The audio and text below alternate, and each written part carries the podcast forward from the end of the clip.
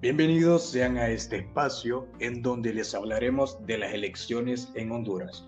Mi nombre es Carlos Mayorga, estudiante de la carrera de periodismo de la Universidad Nacional Autónoma de Honduras.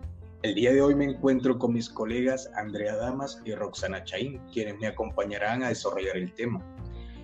Este podcast nace de la clase de periodismo digital con el fin de adentrarnos a la comunicación digital el propósito es querer comunicar sobre algunos temas que por alguna razón lleguen a las personas que quieran escuchar y les interese este tema, que será expuesto de la manera más objetiva y académica posible. Bien, para introducir el tema es importante definir tres conceptos clave, qué es la democracia, qué es política y qué es el sistema político. La democracia es una forma de gobierno del Estado donde el poder es ejercido por el pueblo mediante mecanismos legítimos de participación en la toma de decisiones políticas. La política es la ciencia de la gobernación de un Estado o nación y también se considera un arte de, negociación para conciliar intereses. El sistema político es una forma de gobierno que engloba las instituciones políticas para gobernar una nación. Bien, en las elecciones primarias se nos dio una pauta de cómo está el país en el actual proceso político. En Honduras, para las próximas elecciones de noviembre, se, se ve reflejado en el censo por sexo realizado por el Consejo Nacional Electoral, esto según el número de votantes que se presentaron a los centros de votación para las elecciones primarias del presente año. Muestra que la mayoría de votantes son del sexo femenino, con más de 2 millones y medio y el sexo masculino con menos de 2 millones y medio. Así es, colegas.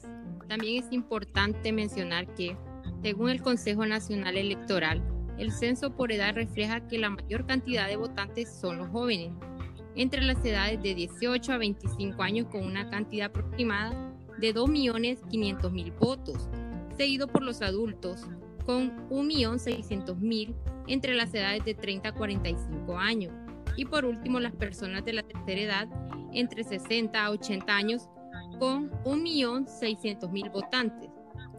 Puedes acceder a la página oficial del Consejo Nacional Electoral en el Censo Provisional 2021, donde puedes saber dónde está asignado para votar solo con colocar tu número de identidad e y la fecha de nacimiento.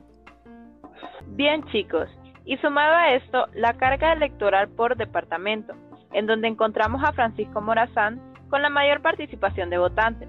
Luego le siguen los departamentos de Cortés y que son los que tienen el mayor número de votantes.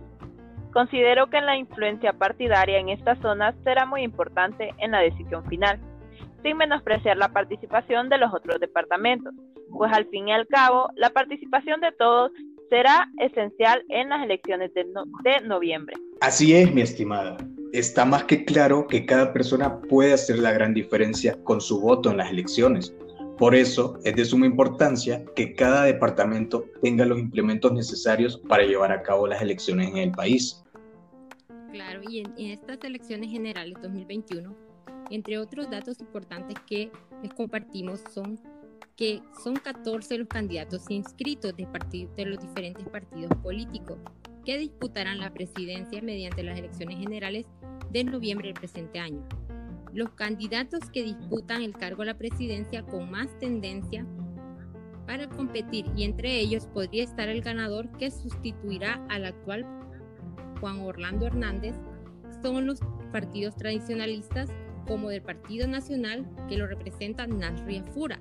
También Xiomara Castro por el Partido Libertad y Refundación Libre y Yanni Rosenthal por el Partido Liberal de Honduras. Agregando a lo antes mencionado por la colega Roxana, cabe resaltar que el Partido Salvador de Honduras y el Partido Innovación y Unidad Social se unieron en alianza presidencial. Además, unos datos importantes es que este año contamos con la participación de tres candidatos independientes a la presidencia, que son Santos Rodríguez Orellana, el ex militar, el empresario Jesús Alexis Sagastume y el sociólogo y también comunicador Milton Omar Ávila, que participarán por primera vez en política como candidatos independientes. Muy buenos sus aportes, chicas, pero bueno, ha llegado el momento de dejar todo hasta aquí. Tratamos de ser estudiosos sobre el tema, pero no lo sabemos todo y podemos cometer errores. Pero es de los errores que nace la conversación y el debate. Así que bienvenido sea todo esto. Muchas gracias a todos ustedes por haber escuchado el primer capítulo de Yorgama Pozo, este podcast grupal. Cabe mencionar que los conceptos escuchados anteriormente tomarán un mejor papel en el próximo capítulo de Yorgama Pozo. Es todo hasta el momento, nos vemos a la próxima. No olviden compartir y comentar y muchas gracias por habernos escuchado.